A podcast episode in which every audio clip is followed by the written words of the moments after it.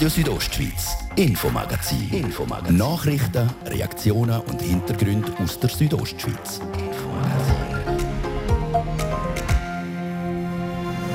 Das Bündner Baukartell, ein Dossier, das der Bündner Regierungspräsident der Mario Cavicelli seit Jahren beschäftigt. Und somit sind wir in erster Linie einmal in uns gegangen und haben gefragt, so was. Also kurzum, es war äh, ein erheblicher Schock. Gewesen. Das ausführliche Gespräch mit Mario Cavicelli. Dann reden wir mit der Bündner Altbundesrätin der Evelyn Wittmer-Schlumpf über die neue Partei Mitte Graubünden und schauen zurück auf ihre Zeit in der Landesregierung. Vor Alt-Bundesrätin gehen wir zum amtierenden Bundesrat, am Ignazio Cassis. Wenn in Randgebiete etwas besonders geleistet wird, es zeigt, man muss nicht alles in Zürich, in Bern und in Basel machen. Was er damit meint und warum er heute in Bonaduz war, die Antwort gibt es gerade. Und dann haben wir noch ein Thema parat, das weniger verdaulich ist, aber trotzdem soll angesprochen sein. Es ist wirklich etwas, das schwer zu ertragen ist. Auch gegen das Vergessen von all den Menschen, die wirklich ähm, unnötigerweise ums Leben gekommen sind. Es geht um eine Aktion, die wirklich unter die Haut geht. Das ist das Infomagazin vom Montag, 21. Juni. Im Studio ist der Fabio Theus. Grüezi miteinander.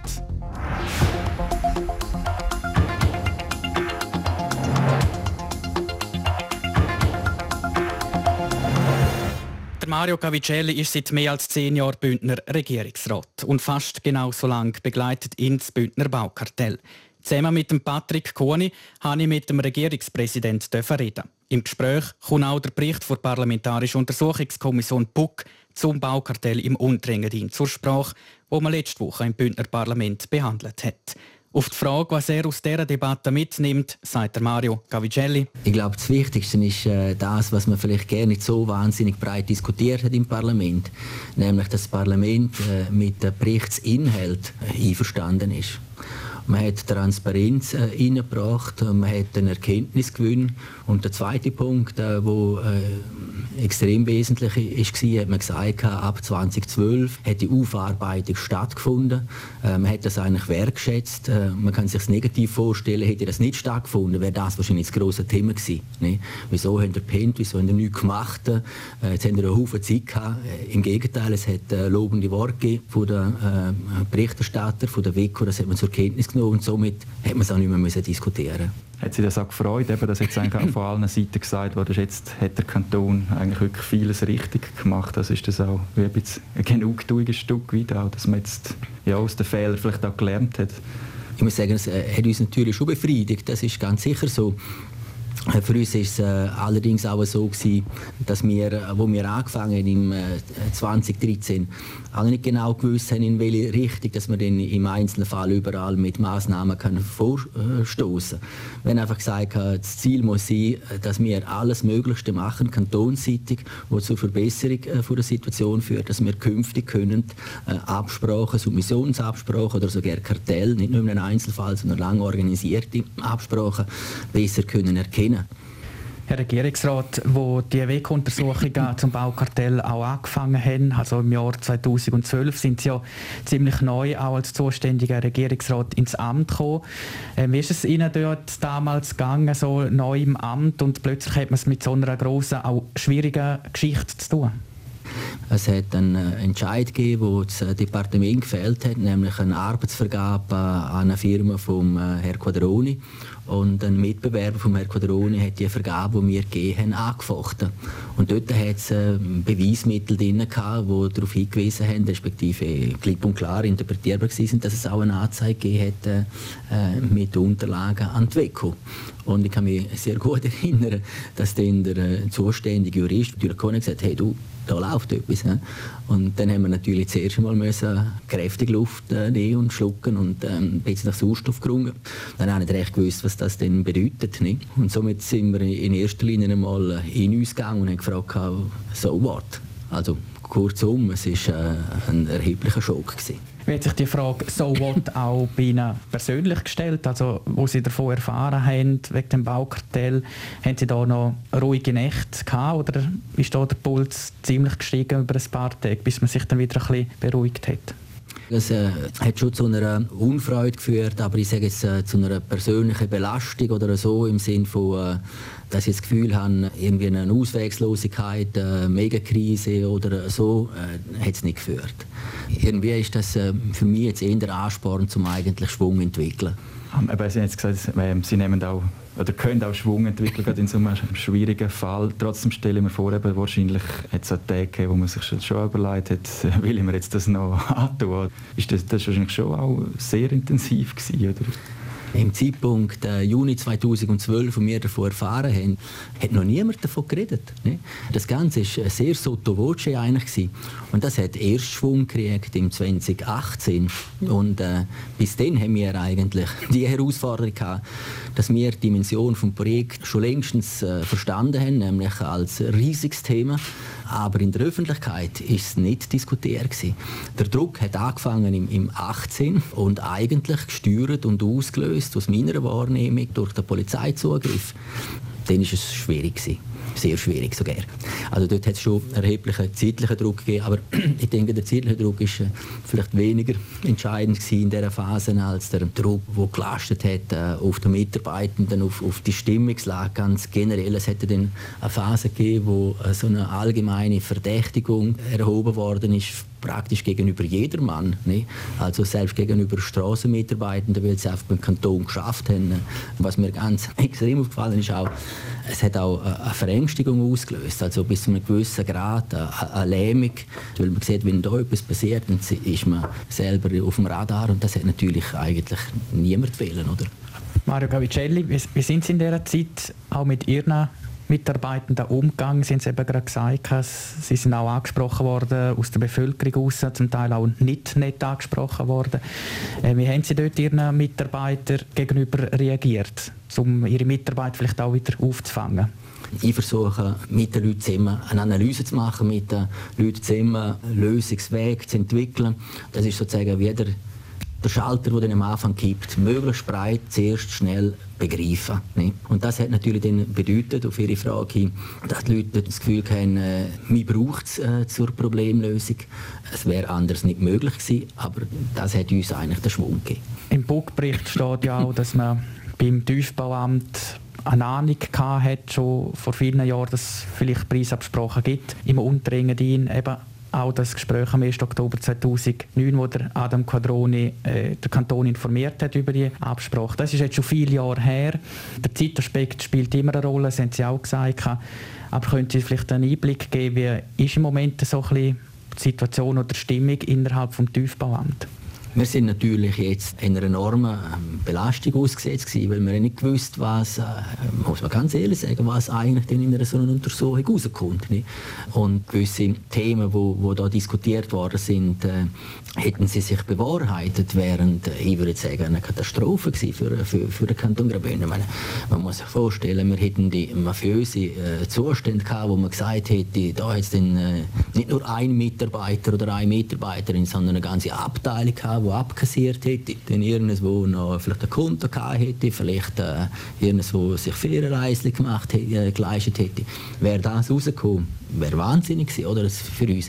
Und so gesehen eigentlich die Korruptionsthemen, dass die wirklich weg sind. Äh, insofern ist man jetzt natürlich mal äh, wesentlich erleichtert. Jetzt sind alle die Fragen auf dem Tisch. Und ich glaube, jetzt haben wir schon die Chance, um wieder wirklich nach vorne zu schauen. Schwarz auf Weiß steht ja im Buchbericht, dass ähm, keine Verwaltungsmitarbeitende aktiv in die Preisabsprache involviert sind. Das ist eine wichtige Erkenntnis aus dem Buchbericht heraus. Wo Sie das äh, gelesen haben, Mario Gavicelli, ist Ihnen da ein Stein vom Herzen gefallen? Ich habe mich gefragt, ganz ähm, äh, offen ausgesprochen, was heißt nicht aktiv mitgewirkt? Gibt es denn ein passives Mitwirken? Und äh, darum habe ich als erstes eigentlich dann auch lesen, was äh, der Erläuterung dazu sind. Äh, also der Titel als solches hat mir noch nicht gelangt, weil es hat sich äh, ergeben, im Gegenteil, dass wenn einzelne Vergaben erkannt worden sind, äh, die nicht sauber sind, dass man denen schon eingegriffen hat. Wahrscheinlich kann man aber gleich sagen, ganz verhindern wird man Preisabsprachen nie können. Oder wie sehen Sie das? Da bin ich überzeugt, ja. Es ist, äh, ich habe gerne das Bild gebraucht, es gibt einen, einen, Einkaufsladen. Im Einkaufsladen kann geklaut werden. Äh, wenn man eine Überwachungskamera äh, drin hat installiert, verwünscht man einen, der klaut, eher, ne? Aber es wird trotzdem noch geklaut. Und ich glaube, wir sind in dieser Situation. Wir haben äh, heute eine Situation, wo wir extrem viel Aufmerksamkeit äh, aufgebaut haben. Es besteht die, die volle Absicht, da in keiner Art und Weise, aktiv oder passiv, äh, nur schon die Möglichkeit bieten, dass es Abreden gibt. Trotzdem, wir wissen, es kann passieren.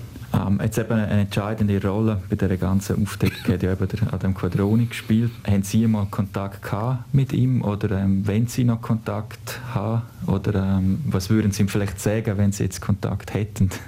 Ich habe ihn äh, zwischenzeitlich äh, in, in diesen vielen Jahren hin und wieder auch getroffen, hm? äh, auch zufällig.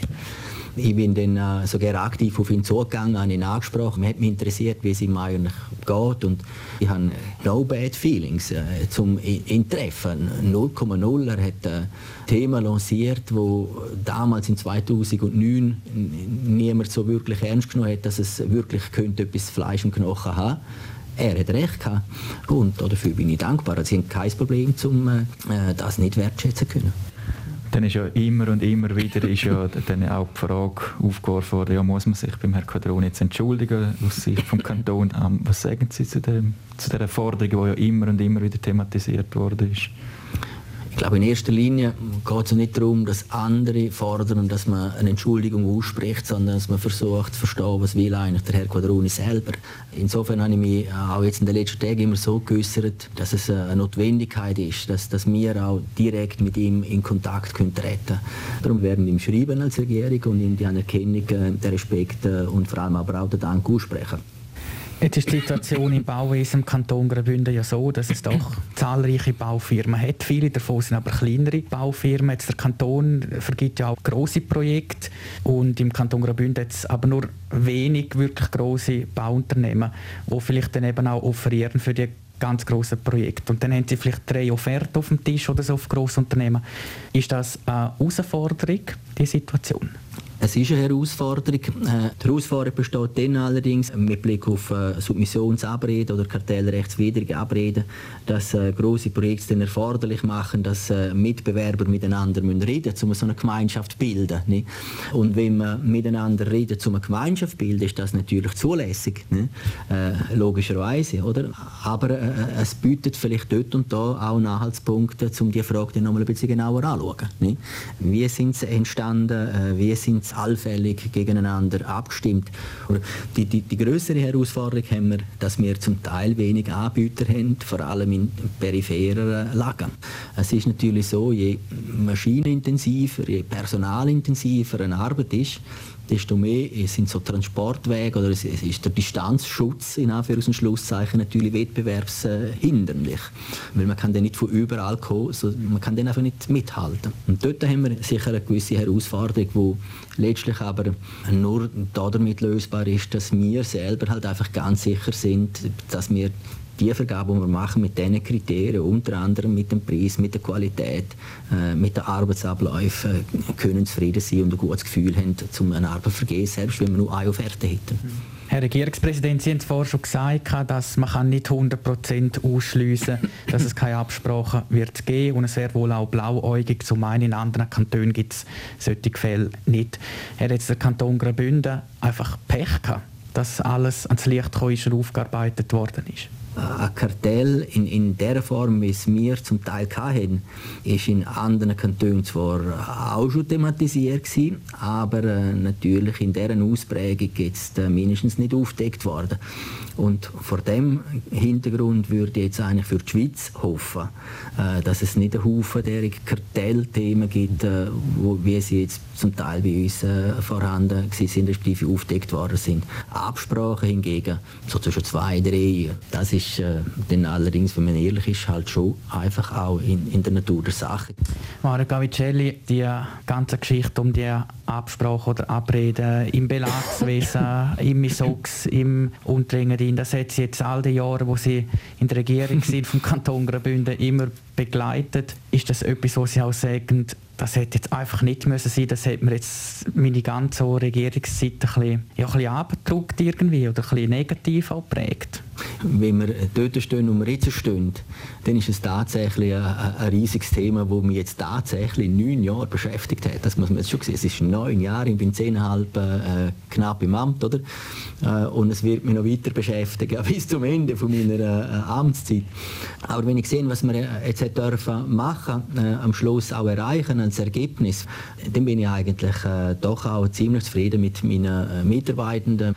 wenn man dann jetzt das Resultat sieht, dann ist nachher entscheidend, kann man aus diesen Resultaten aus dem Fehlverhalten, Fehleinschätzungen nachher profitieren für die Zeit, die kommt. Konkret ist man in der Lage zum Lernen. Was ich will sagen, die Unternehmungen haben aus dieser Situation auch gelernt. Sie haben eine Vergleichszahlung geleistet und damit eigentlich nur eins auch, auch ganz klipp und klar zum Ausgebracht. Wir machen das nicht mehr. Und ich glaube, wenn man das jetzt zusammennimmt, dann müsste man jetzt eigentlich auch sagen, jetzt schauen wir für. Der Bündner Regierungspräsident Mario Cavicelli im ausführlichen Gespräch und wie ihn das Baukartell in Graubünden während seiner Zeit in der Regierung begleitet hat.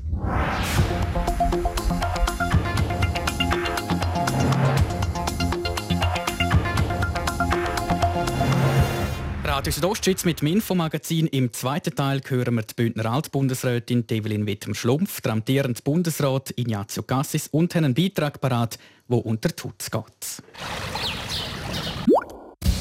Bei Mobilezone gibt es jetzt bis zu 60% Rabatt auf dies neue Sold-Abo. Mobilezone. Better be clever. Das ist euer Sender am Montagabend. Kompakt informiert auf RSO von Martin de Platzes und kurz nach der halben sechs. Bundesrat Ignazio Cassis hat heute der Technologieunternehmung Hamilton im Monaduz einen Besuch abgestattet und dem Unternehmen gedankt für die besonderen Leistungen, die Hamilton in der Bekämpfung der Pandemie auf der ganzen Welt geleistet hat. Hamilton stellte schnell unzählige Testroboter für PCR-Tests her. Zudem stammt etwa jedes vierte weltweit eingesetzte Beatmungsgerät aus Bonaduz. Die Schweiz ist Innovationsführerin in Europa vor allen 27 EU-Staaten. Dies geht aus einem heute publizierten Bericht der EU-Kommission hervor. Bei allen sieben Indikatoren, die zur Erstellung der Rangliste herbeigezogen wurden, habe die Schweiz am besten abgeschnitten. Dazu zählen etwa das attraktive Forschungssystem sowie gut ausgebildete Arbeitsplätze und Fachleute. Die Gewitter vom Wochenende haben hohen Sachschaden angerichtet. Alleine die AXA-Versicherung geht von Schäden in der Höhe von rund 11 Millionen Franken aus. Die meisten Schäden seien an Autos entstanden. Bis zu Golfballgroße Hagelkörner hätten Fahrzeugscheiben durchschlagen und großen Blechschaden angerichtet. In der Schweiz sind heute dem Bundesamt für Gesundheit innerhalb von 72 Stunden 367 neue Coronavirus-Ansteckungen gemeldet worden. Das sind rund 320 weniger als vor einer Woche. Wetter. Präsentiert von HP Sen AG, Ihre offizielle Seat- und Cupra-Händler in Chur und Umgebung. Der Montagabend wird schon wieder restliche Tag sonnig und meistens trocken ausfallen. In der Nacht gibt es dann möglicherweise aber mal ein paar Tropfen in der Südostschweiz. Der Himmel zeigt sich aber auch einmal von seiner klaren Seite. Morgen geht es dann recht sonnig weiter hier in der Südostschweiz. Gegen den Abend kann es aber auch einmal noch ein paar Tropfen oder auch mal ein Gewitter geben, das vor allem in Nordbünden. Und Tageshöchstwert vom morgigen Dienstag in Bad Ragaz gibt es 25 Grad. In Bivio gibt es 20 Grad und in Samoritz gibt es 17 Grad. Verkehr. Noch kommt es zu Verkehrsbehinderungen auf Kurstadtgebiet. Es läuft also noch nicht alles rund, aber die Situation beruhigt sich so langsam.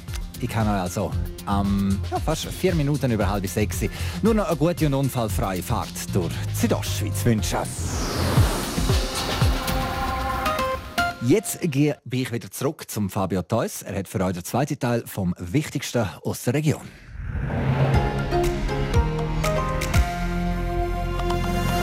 Radio Südostschweiz, Infomagazin. Infomagazin. Nachrichten, Reaktionen und Hintergründe aus der Südostschweiz. Ein ein politisches Schwergewicht haben wir jetzt gerade in der Sendung. Der Bundesrat Ignazio Cassis war am Nachmittag in Bonaduz bei der Firma Hamilton. Dort haben wir den Außenminister getroffen. Und dann sind wir an einem Thema dran, wo es einem manchmal kalt drucken runtergeht. Am 14.05.2000 starben zwei Menschen. Sie sind Berichten zufolge beim Versuch, die Straße von Gibraltar zu überqueren, ertrunken. Die Aktion beim Namen nennen, die geht unter Tut. Das ist unter anderem Thema jetzt im zweiten Teil vom Infomagazin.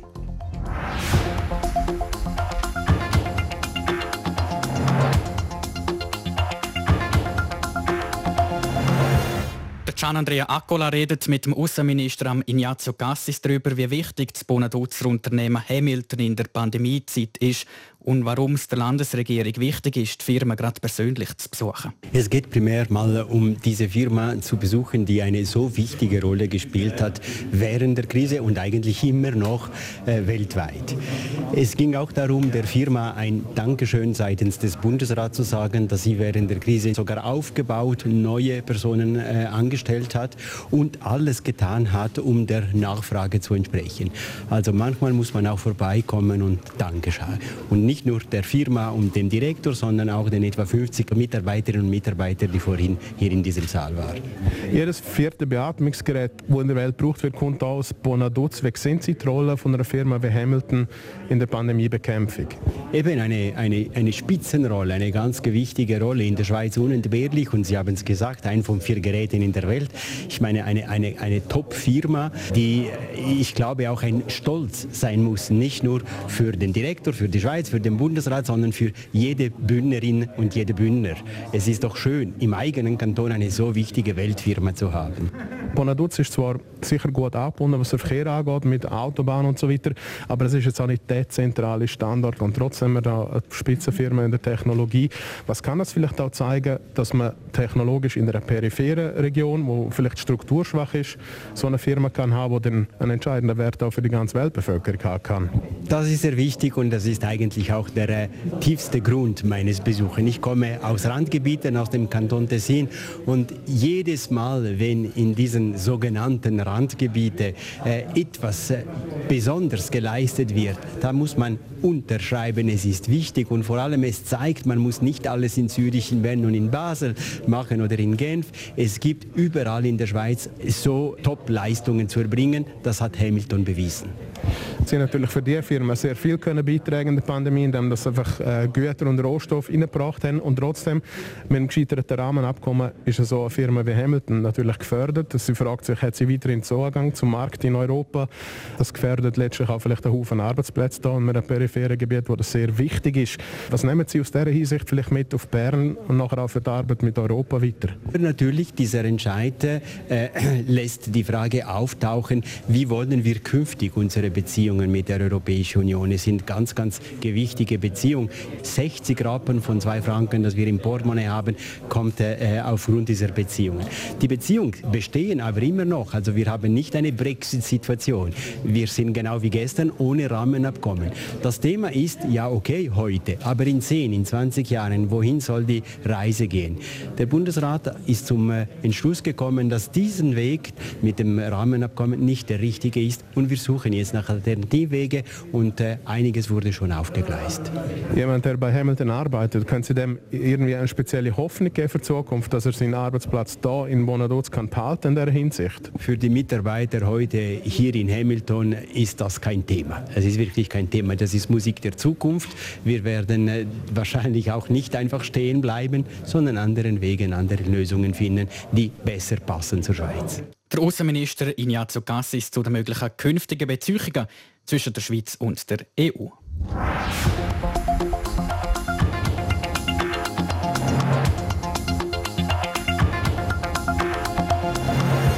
Heute vor zwei Wochen ist es passiert. Die CVP und die BDP heiraten und sind jetzt zusammen mit Graubünden.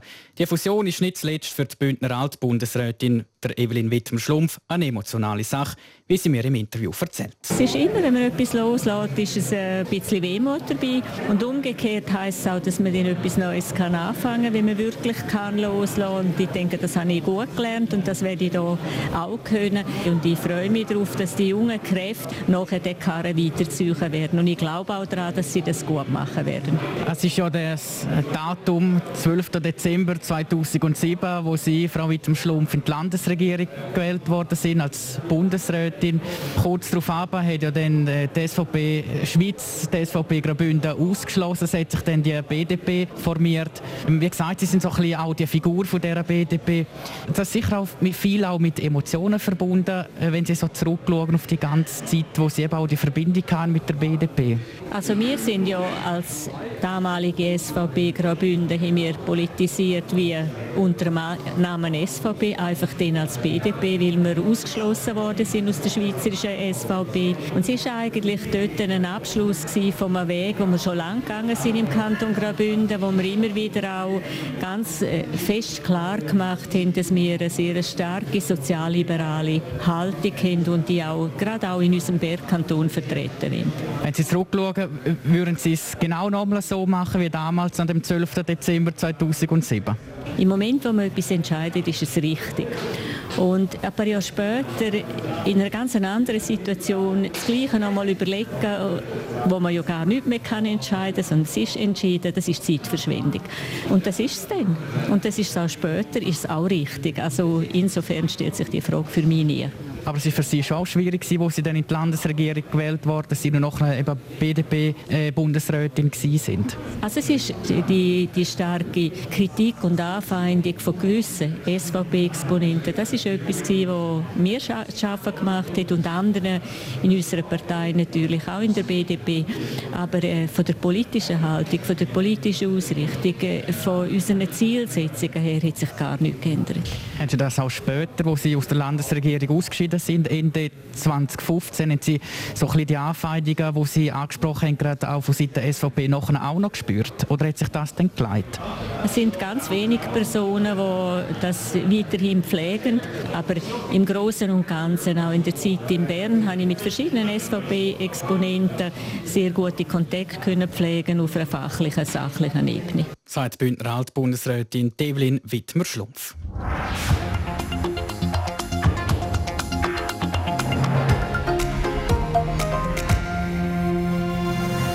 Wer am Samstagnachmittag in der Churer Martinskirche war, dem sind Nacken Horzberg gestanden. Während 24 Stunden sind tausende Namen und Schicksal von Flüchtlingen vorgelesen worden. Die Aktion heißt beim Namen nennen mit dabei die Menschenrechtsorganisation Amnesty International. Der Gian Andrea Accola berichtet. Am 19.06.2000 starb Kuo Tin-Ching aus China.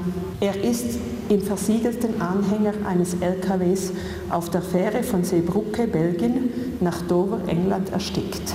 Fein säuberlich in regelmäßigem Abstand aufgereiht hängen sie am Samstag Stoffbänder mit Namen wie dem von Quotin Jin an einer Schnur vor der Churer Martinskirche. Es sind hunderte solche Stoffbänder. Stoffbänder mit den Namen von Menschen, die auf der Flucht nach Europa ums Leben gekommen sind. Beim Namen nennen. So heißt die Aktion von Amnesty International und der evangelisch reformierten Landeskirche Graubünden sichtbar machen. Die einzelnen Schicksale, die die Menschen auf der Flucht ereilen, wird Monika Capelli von der Amnesty-Gruppe Kur sagt. Es ist wirklich etwas, wo, schwer zu ertragen ist. Aber wir wissen von diesen Geschichten und es braucht es glaube ich mehrmal, als wir einfach heranschauen, herlosen, auch gegen das Vergessen von all den Menschen, die wirklich ähm, unnötigerweise ums Leben gekommen sind. Unnötigerweise ums Leben gekommen, wie zum Beispiel der Hamid Sabur nachdem er den schwierigsten Teil von seiner Flucht eigentlich schon hinter sich hat. Am 7.5.2000 starb Hamid Sabur, fünfjährig aus Afghanistan. Er starb als Asylbewerber aufgrund mangelnder medizinischer Versorgung im Anhaltezentrum in Gols, Österreich.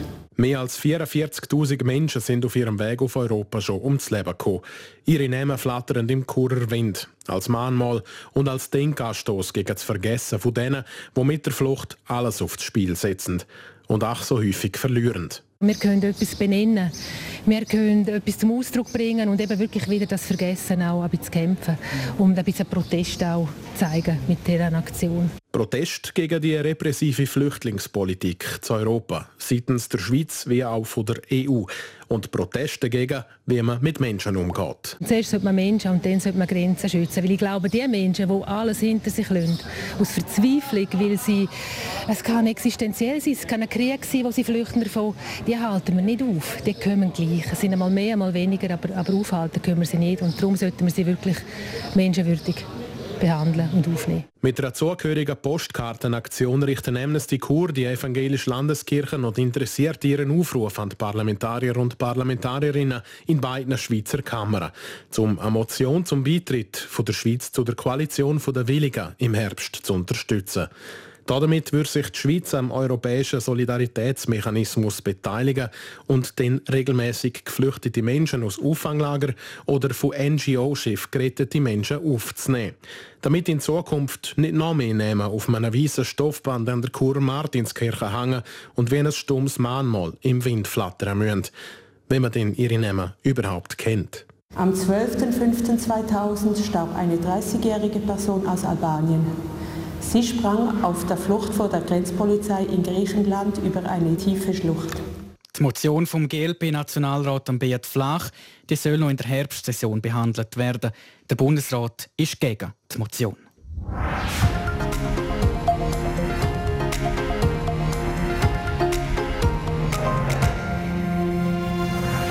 Zum Thema in eigener Sache. Der Hans-Peter Le Brumont, der Gründer und Verleger von der Südostschweiz, feiert heute seinen 80. Geburtstag. Der Markus Seifert mit einem Porträt. Vor über 50 Jahren hat der ausgebildete Primarlehrer Hans-Peter Le Brumont seine ersten Erfahrungen mit dem Journalismus gemacht.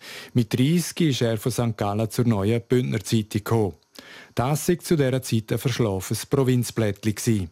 Die Redaktion war in einer Wohnung hinein. Wir haben dort eine Wohnung für eine Redaktion gemietet. Das heisst, in der Küche ist ein bis zwei Redaktoren gesessen. Im Schlafzimmer hat es äh, zwei Bühl Und äh, vielleicht in der, in der guten Stube hat es äh, zwei bis drei Bühl Und dann hat es noch ein Nebenzimmer gehabt. Dort war der Chefredakteur. Gewesen. Aber äh, das war so völlig anders. Gewesen.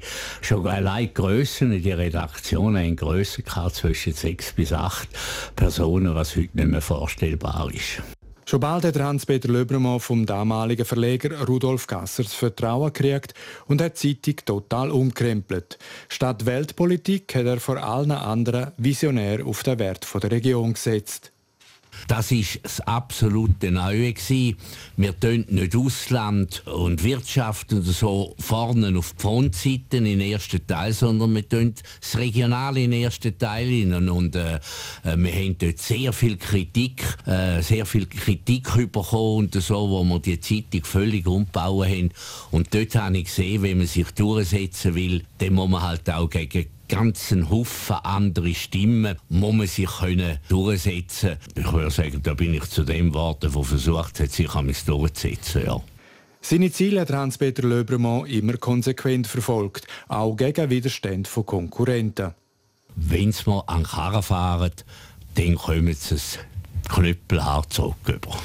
Seine Art hat ihm unter anderem auch der Übernahme Alpa Berlusconi eingebracht und die Bündner Zeitung ist zeitweise als Alpa-Blick betitelt worden. Der Erfolg hat Hans-Peter Löbermann aber trotz Kritik recht gegeben. Vom kleinen Inlandredakteur ist er Chef vom grössten Medienhaus der Südostschweiz geworden. Zu den Zeitungen gehören heute auch Radio, Fernsehen und Online. Und das wiederum hat ihm der Vorwurf vom Monopolist eingebracht. Er sei eine Mischung zwischen Revolutionär und Strateg, hat man über ihn können lesen. Er selber hat einmal gesagt, alles, was ich gemacht habe, war eigentlich immer ein bisschen chaotisch. Also wenn Sie sagen, ja, könnten Sie mir noch einen Plan zeigen, äh, zeigen, wie Sie das gemacht haben, dann zu sagen, ja, nein, das kann ich Ihnen nicht zeigen. Ich würde es wahrscheinlich nicht mehr gleich machen, aber gleich engagiert und gleich chaotisch. Inzwischen hat Hans-Peter Löbermann neben der operativen Führung auch das Präsidium vom Verwaltungsrat in jüngere Hände gegeben. Alle drei Kinder sind im Unternehmen involviert. Ein ausführliches Gespräch mit dem Verleger Hans-Peter Löbrumont gibt es dann am nächsten Sonntag ab 10 Uhr hier bei Radio Südostschweiz. Radio Südostschweiz Sport. Schweizer Fußballfans dürfen doch noch träumen. Die Schweizer Nationalmannschaft zeigt nach zwei schwachen Spielen gegen Wales und Italien gestern eine gute Leistung gegen die Türkei. Martin De Platzes. Ja, weil die Schweiz aber nur Gruppe Dritter ist, ist noch Zittern angesagt, vielleicht sogar noch bis am Mittwoch. Die zwei schlechtesten Gruppendritten gehen raus. Die anderen vier kommen weiter. Mit vier Punkten sind die Chancen der Schweizer intakt, noch in die Achtelfinals reinzukommen. Schon heute könnte für die Schweiz Zittern vorbei sein. In der Gruppe C spielen am 6 Nordmazedonien gegen Holland und Ukraine gegen Österreich. Nordmazedonien ist letzter mit 0 Punkten, Holland klar erster mit 6 Punkten, Österreich dritter mit 3 Punkten und Ukraine zweiter auch mit 3. Und in der Gruppe B spielen ab 9 Russland gegen Dänemark und Finnland gegen Belgien. Belgien führt klar mit 6 Punkten, dann kommen Finnland und Russland mit je 3 Punkten. Die Schweizer schauen damit vor allem auf das Spiel Russland gegen Dänemark. Verlieren die Russen, dann wäre der dritte von dieser Gruppe definitiv hinter den Schweizer. Im Match Ukraine gegen Österreich braucht es einen Sieger. Spielen die zwei unentschieden, dann sind die zwei Länder vor der Schweiz. Das Zittern für die Schweizer Fußballnationalmannschaft dauert also noch ein Zeit an, mindestens bis kurz vor dem 11 Uhr heute Abend oder eben, wie gesagt, allenfalls sogar bis am Mittwochabend. Die Schweizer sind jetzt in Rom und warten dort ab, wie es um sie passiert. Hoffentlich kommt es ein paar nicht nur in den Sinn, einen Coiffeur einfliegen zu lassen. Sport. Das Infomagazin gibt es vom Montag bis Freitag jeden Abend am Viertel ab 5 Uhr bei Radio Südostschweiz, jederzeit im Internet unter rso.ch zum Nachlesen oder als Podcast zum Abonnieren. Auf Wiederlosen sagt Fabio Theus.